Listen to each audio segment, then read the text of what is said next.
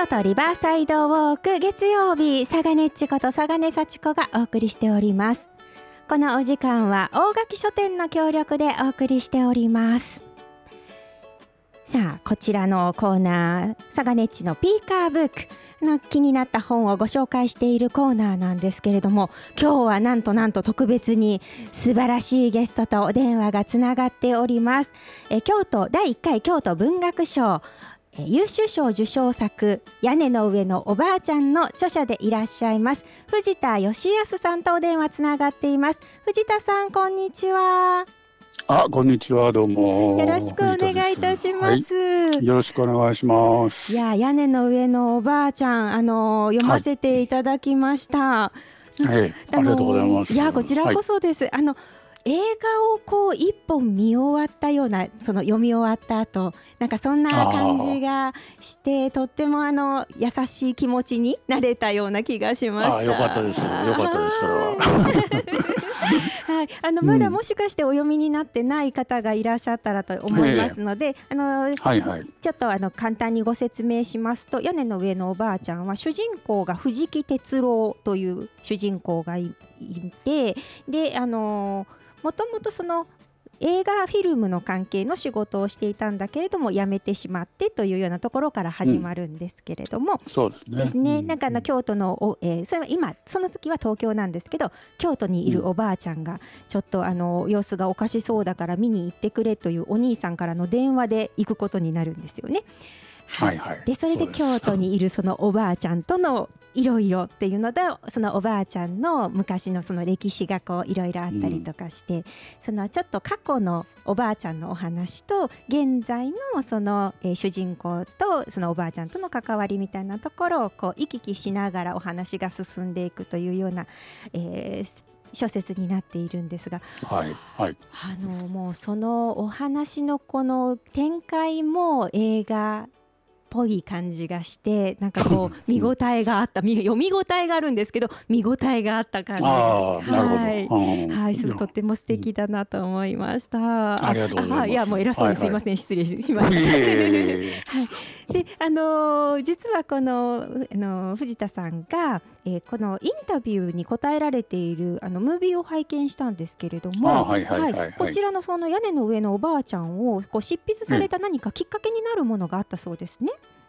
そうですね、あのこの小説自体はですね、まあ、事実が半分で、フィクションが半分ぐらいでできてるんですけど、うん、その事実の部分っていうのは、私の母方のこの祖父と祖母の人生っていうのがベースになってまして、うん、あのその、まあ、お読みになったからお分かりでしょうけど、その祖母自身が、えっと、その小説の人物と同じエイっていう名前ででしてですね、はい、そそれでその祖父と祖母は、まあ、夫婦で、その、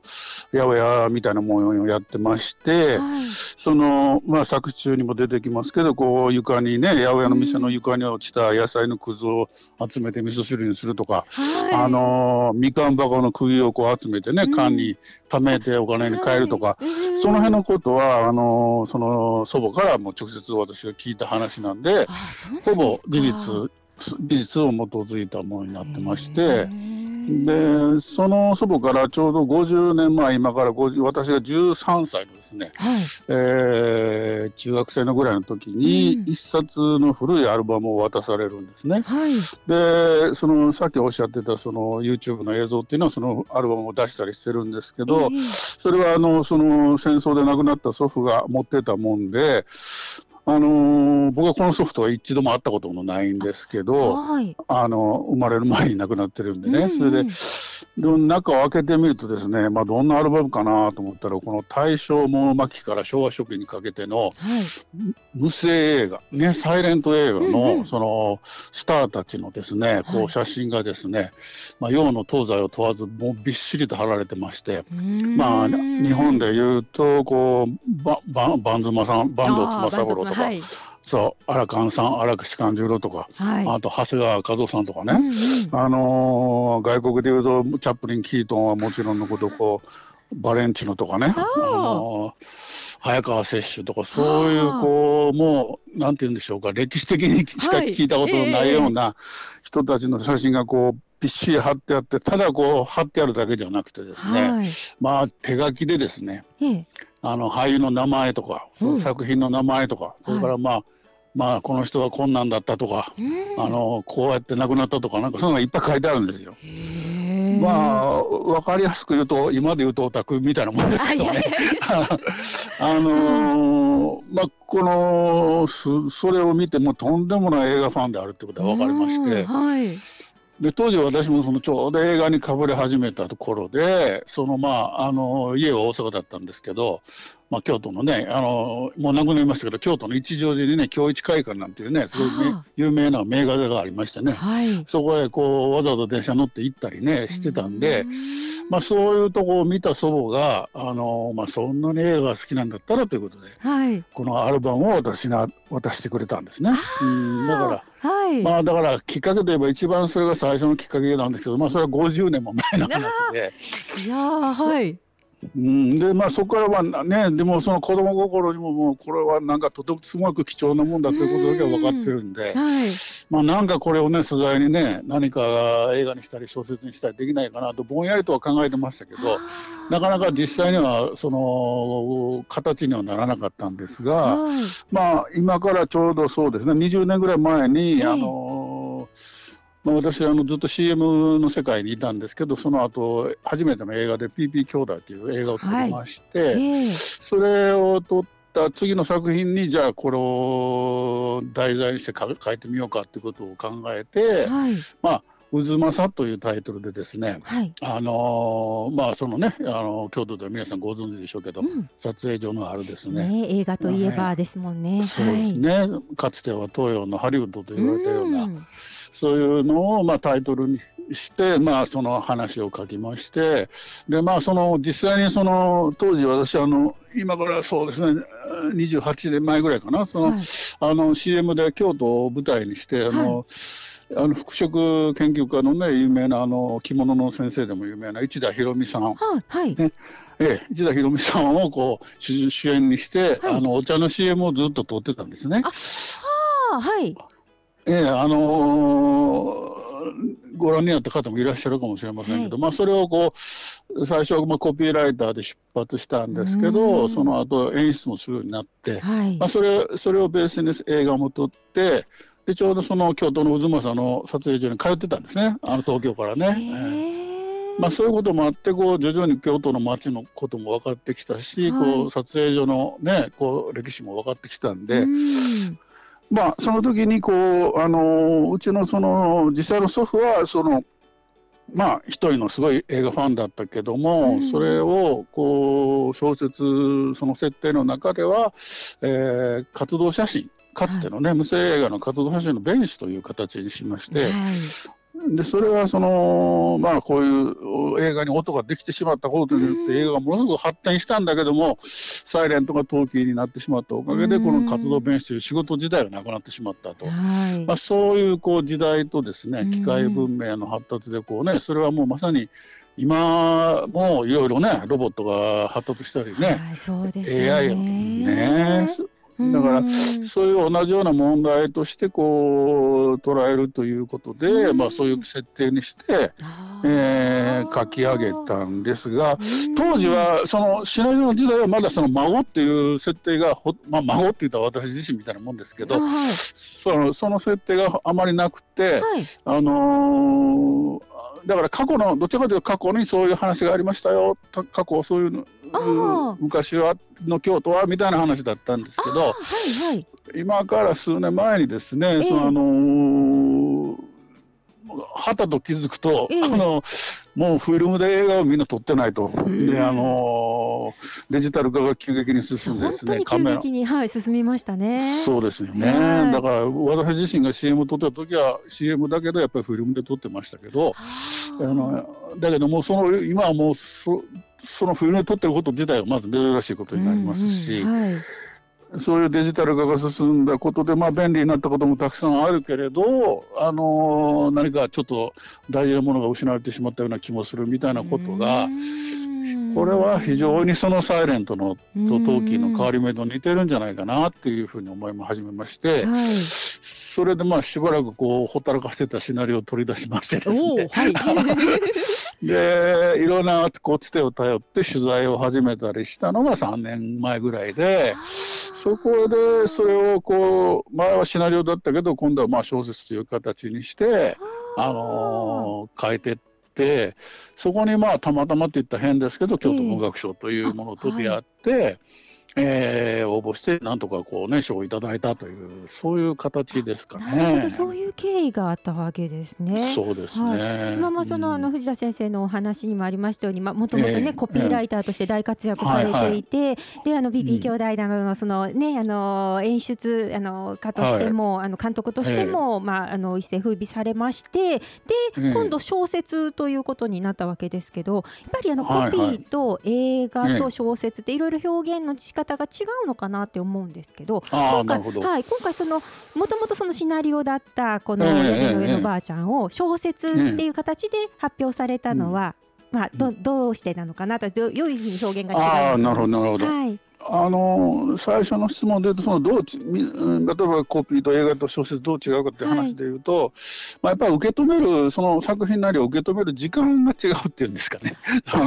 その受け止める方の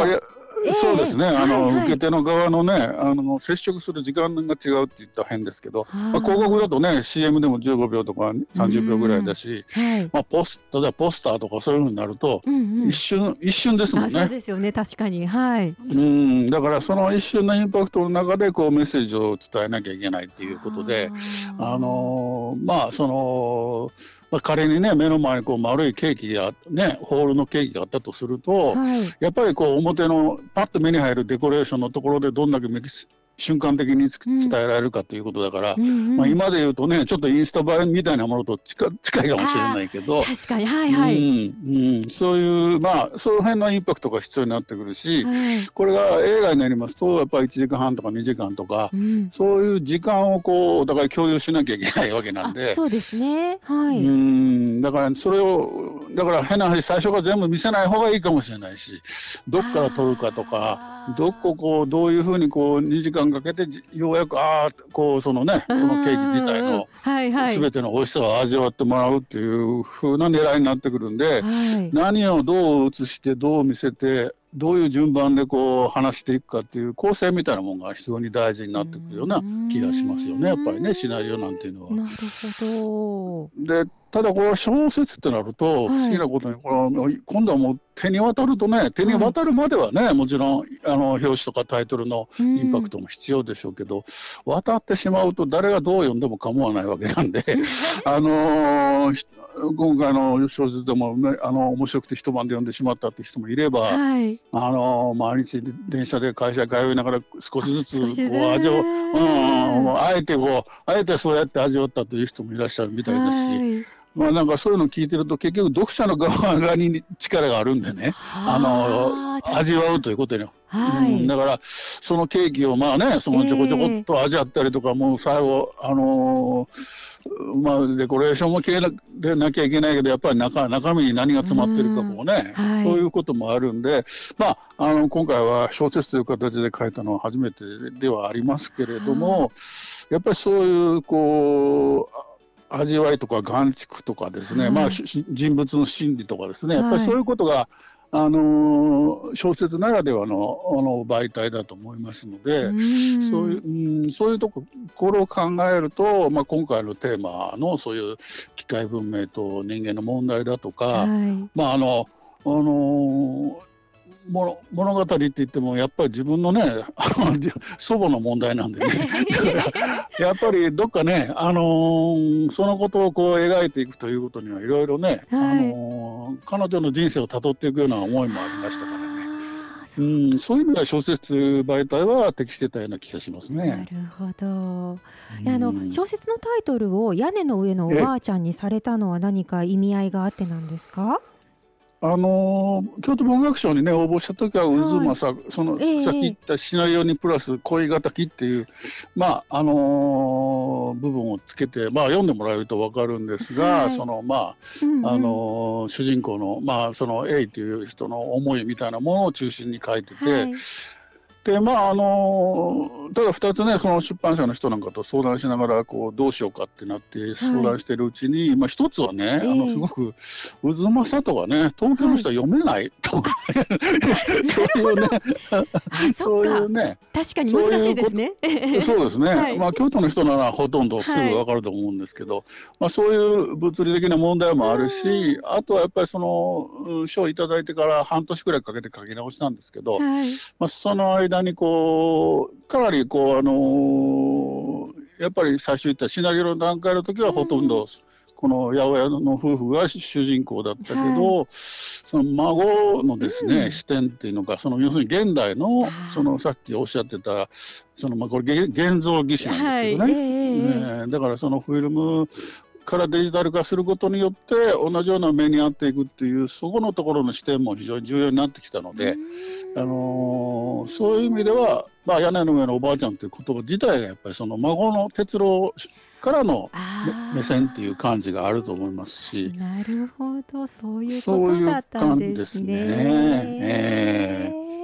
そうなんだ。あの藤田先生のこれで、はい、あのこの最初のデビュー作が京都文学賞優秀賞受賞となりましたけれど、えー、はい、今後の創作はどんなふうに考えていらっしゃいますか？そうですね。あの次の小説ももちろん執筆中ですし、楽しみ。はい。はい。それとまあこのね小説自体をね、やっぱりもともとがシナリオだったものを、はい、お映画を目指して作ってきたもんですから、うんうん、やっぱりこれを映像化するというのも一つの僕の仕事だと思ってますしね。それは楽しみですね。だからこの間シナリオから小説にしたものをまたシナリオに直してみたんですけど、はい、なかなかなかなかこれはまたこれでね大変で自分の階段も自分で削っていかなきゃいけないからね。